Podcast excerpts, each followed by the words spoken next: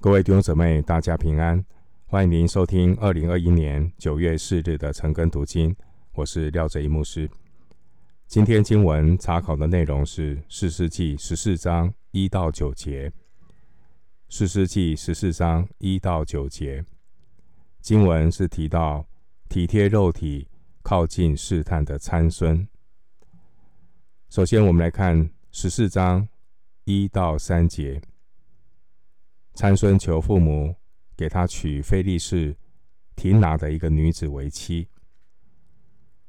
经文一到三节，参孙下到提拿，在那里看见一个女子，是非利士人的女儿。参孙上来禀告他父母说：“我在亭拿看见一个女子，是非利士人的女儿，愿你们给我娶来为妻。”他父母说。在你弟兄的女儿中，或在本国的民中，岂没有一个女子，何至你去在未受割礼的非利士人中娶妻呢？参孙对他父亲说：“愿你给我娶那女子，因我喜悦她。”经文第一节，参孙的家乡在索拉和亭拿的当中，都是梭列谷附近的城邑。相距大概有八点五公里。索拉在梭列溪的上游，亭拿在梭列溪的下游。梭列谷是以色列人和非利士人的边界。参孙往来在以色列人和非利士人的当中，结果呢，他迷上了非利士人的女子。就像今天有很多的信徒，在神的国和世界之间游离，结果呢，必然是爱世界过于爱天赋。经文第二节，参孙用称呼非利士女子，他的那个女子的称呼，原文是女人、妻子。所以，这个女子并不是未婚的女子。参孙所看上的女子是一个离过婚的那个女子，或是一个寡妇。参孙看上外邦的女子，与上帝的教导违背。在出埃及记三十四章十六节，还有生命记七章三节都有提到，耶和华神不允许以色列人。与迦南人通婚，并且你可以看到参孙还与一个可能是离过婚或是一个寡妇，要跟他在一起。对参孙的父母来讲，他们知道神要透过参孙起手拯救以色列人脱离非利士人的手。四世纪十三章第五节。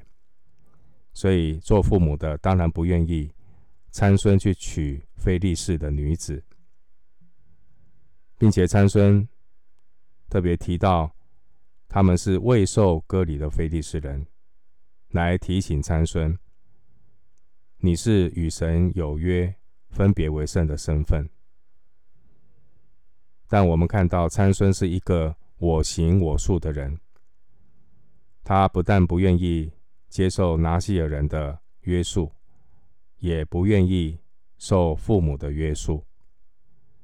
你看到经文第三节说，参孙说：“因我喜悦他。”原文的意思是，因这个女子在我眼中是可喜悦的，表明呢，参孙他坚持的要娶这位非利士的女子，并不是因为感情，而是因为这个女子。长得好看。作为分别为圣的拉希尔人参孙，他本应该放下自己的喜乐、自己的爱好，他应该要单单的以神为乐。然而，参孙的一生却一直被自己眼目的情欲所影响。弟兄姐妹。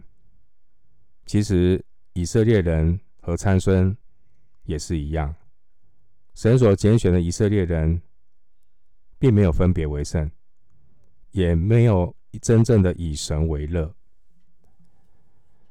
就如同在四世纪十七章第六节，还有二十一章二十五节所说的，以色列人他们个人行他们自己眼中看为正的事情，并没有走在神的心意里面，也不明白神的话，没有过分别为圣的生活。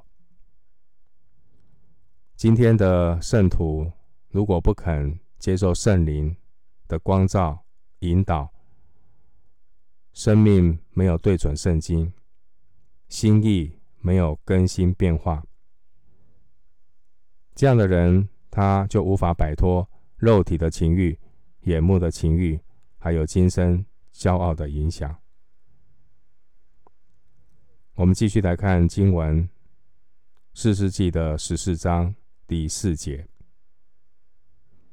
他的父母却不知道这事是出于耶和华，因为他找机会攻击非利士人。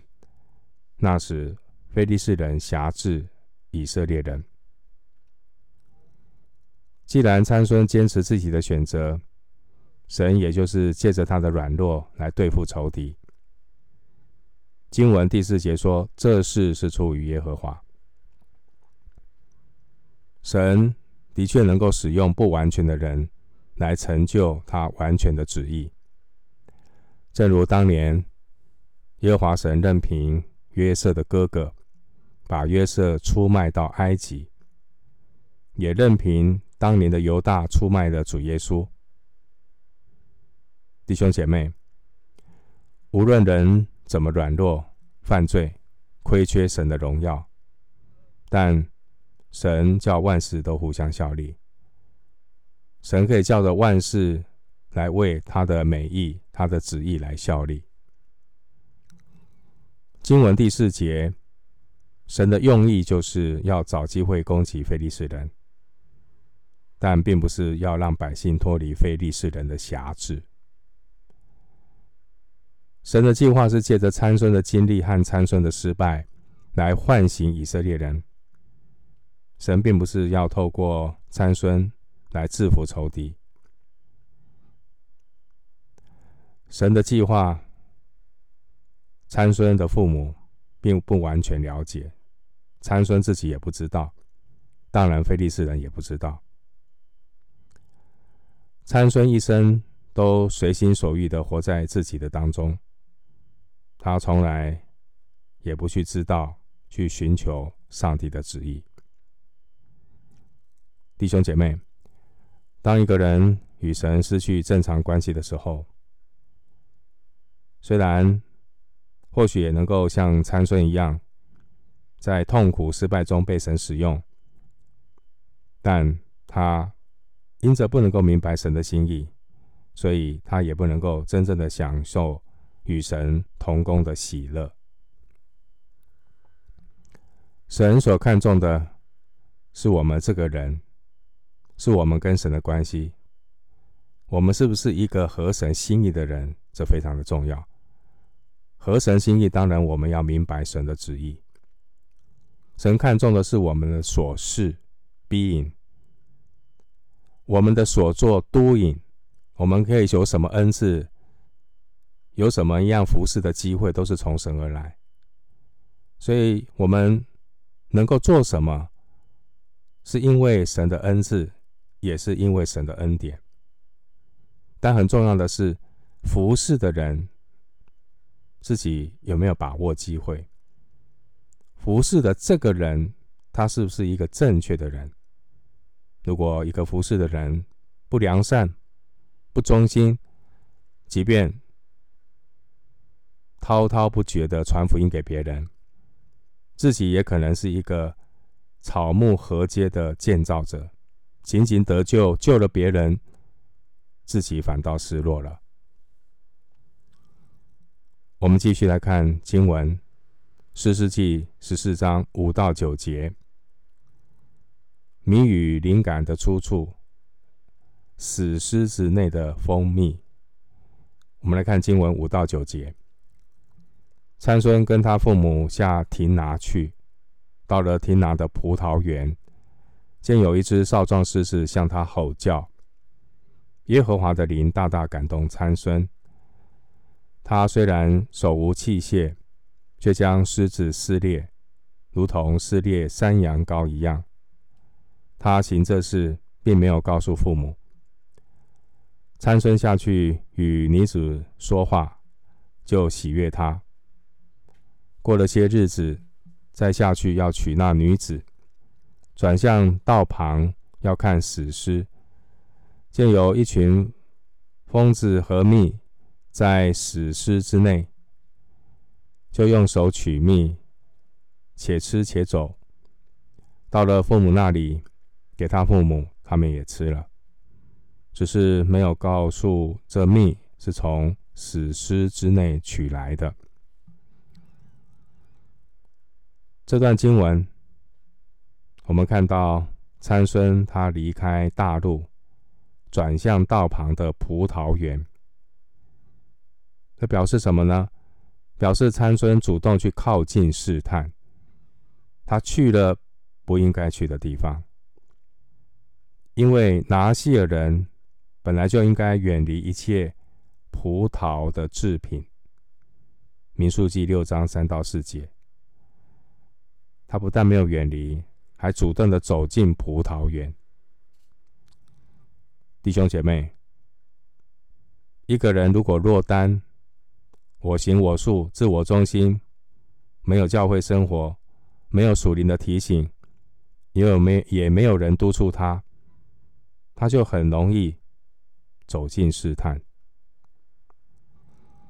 经文第五节提到少壮狮子，是指已经长大、可以独立捕猎的狮子。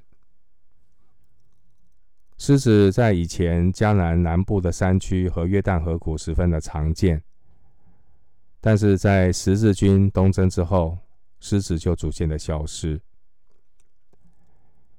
经文第六节的感动原文是冲击，所以经文第六节说耶和华的灵大大感动参孙，这表明呢，有一股巨大的力量临到参孙的身上。所以第六节，参孙虽然他手无器械，却能够将狮子撕裂。关于神的灵在人身上的工作，旧约时代呢，神的灵只是暂时的降在人的身上，在人完成工作之后，神的灵会离开。因此，旧约神的灵充满在一个人身上。主要的目的不是要改变人的生命，而是赐下能力，帮助一个人完成任务。因此，参孙虽然可以将狮子撕裂，可是他却无法抵挡美色的诱惑。他也没有遵行拿细尔人的条例。那最大的敌人是谁呢？其实就是自己，老我，骄傲。关于死狮子类的蜂蜜，蜜蜂通常是不会接近腐烂的尸体，可能是这只死的狮子已经被秃鹰、胡狼等腐蚀性的动物吃得只剩下枯骨，所以蜜蜂就在里面筑巢。经文第九节，参孙用手取蜜，你可以看到参孙他毫无顾忌的违背了。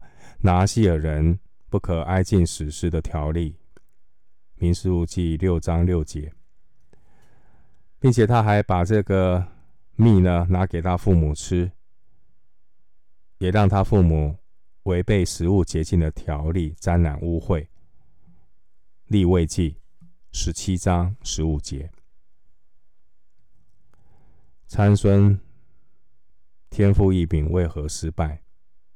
的确。参孙的力大无穷，天赋异禀，这也是他失败的原因。因为他天赋异禀，所以他骄傲自大，目空一切。正如箴言十六章十八节所说的：“骄傲在败坏以先，狂心在跌倒之前。